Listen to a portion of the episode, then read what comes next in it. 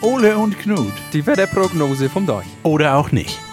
Moin Ole! Jo, moin Knut. Du, die haben jetzt den Platz der alten Synagoge eröffnet, nicht? Ja, das habe ich gesehen, letzte Woche, du. Ja. Aber er ist ganz anders geworden, wie wir uns das eigentlich vorgestellt haben, nicht? Ja, wir hatten da eigentlich gute Ideen, fand ich. Du hast du jetzt gehört, dass sie den Platz der alten Synagoge umbauen wollen. Stimmt, ja, das habe ich gelesen, du. Aber ich meine, da kann man schon viel dann schöner machen, nicht? Aber die große Rasenfläche, die finde ich ja super. Ja, obwohl ich habe mir jetzt überlegt, weißt du, so wie das früher in den Dörfern so äh, gang und gäbe war, auch bei uns da oben, ne? Ja. Dass du so eine Allmende daraus machst. Ja. Das heißt, du planierst das Ganze und dann kannst du da ganz viel Rasen daraus machen und dann kannst du da zum Beispiel deine Schafe raufschicken. Jo, das finde ich eine gute Idee auch. So ein schöner PR-Gag, nicht? Um meine, um meine Socken zu verkaufen. Und das wäre zum Beispiel eine Idee, ja.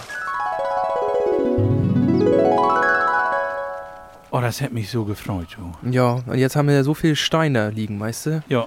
Hm. Aber da hätten die sich das mit den Fontänen auch sparen können bei dem Regen, die in den nächsten Tagen kommen. Ja, nicht? da hast du aber recht, ja. Du, wie ist das eigentlich, nicht? Wenn du neben dem, wenn du neben dem Brunnen stehst, ne? Da. Und dann kommt, dann fängt das an zu pischern. Ist das dann ein Platzregen? ja, ist wieder einen rausgehauen, ne? Ole, Ole Torfner. also. ja, weißt du, was ich jetzt mache? Ich gehe jetzt nach Hause und schreibe ein Witzebuch. ja, das funktioniert sicher wunderbar, wenn du damit anfängst. So, tschö, Ole. Jo, bis dann, Knut, ne? Ole und Knut. Die Wetterprognose vom Deich. Oder auch nicht.